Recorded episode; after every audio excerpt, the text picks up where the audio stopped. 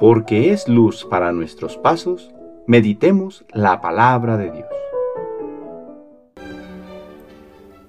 El celo de tu casa me devora. En este tercer domingo de Cuaresma pedimos al Señor ser auténticamente de Él y solo de Él.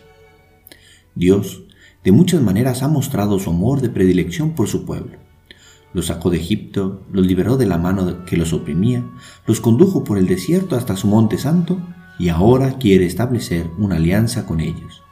Para lo cual, lo primero que hace es encender su corazón, diciendo, Yo soy el Señor tu Dios. Qué hermosa y qué contundente declaración. Quiere hacer volver a su memoria el por qué vale la pena seguirlo, pues está comprometido con ellos, no los ha olvidado y no los olvidará jamás será siempre su pueblo.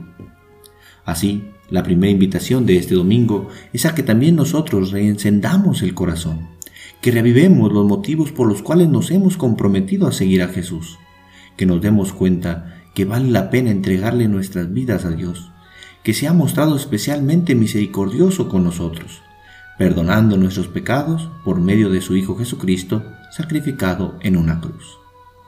¿Cuántas cosas bellas ha hecho Dios por ti? Recuérdalas, enciende el corazón para seguir en este camino de redención.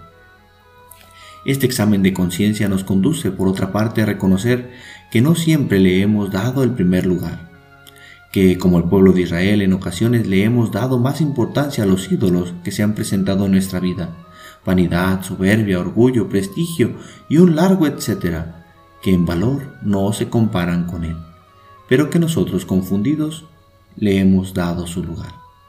Por ello hoy Moisés nos recuerda, Dios es un Dios celoso, y esto mismo lo vemos reflejado en la reacción de Jesús en el templo de Jerusalén, quien motivado por el celo de la, por la casa de Dios, su Padre, expulsa vehementemente a los vendedores y cambistas del templo diciendo, no conviertan en un mercado la casa de mi Padre.